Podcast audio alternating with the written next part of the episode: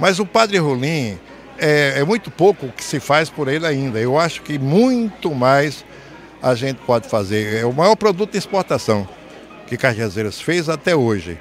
E fico muito feliz. Eu estava vindo ontem para Cajazeiras, quando no caminho eu soube que já haviam feito uma, uma varredura no solo né, da, da na antiga Catedral de Cajazeiras e encontraram, puxa vida, sinais de que pode ser aquela coisa.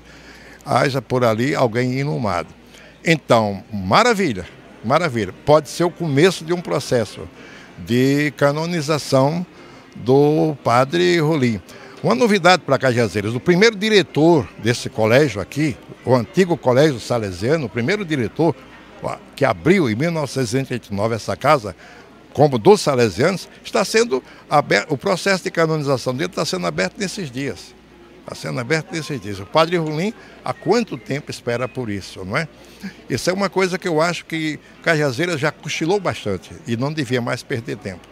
E o Papa Francisco, eu tenho certeza, já pelo fato de ser latino-americano e ser universalista, como nunca houve um Papa na história da Igreja que englobasse todos os continentes, não apenas a Europa ou Roma, o Papa Francisco, eu tenho certeza que teria o maior, a melhor acolhida a esse projeto.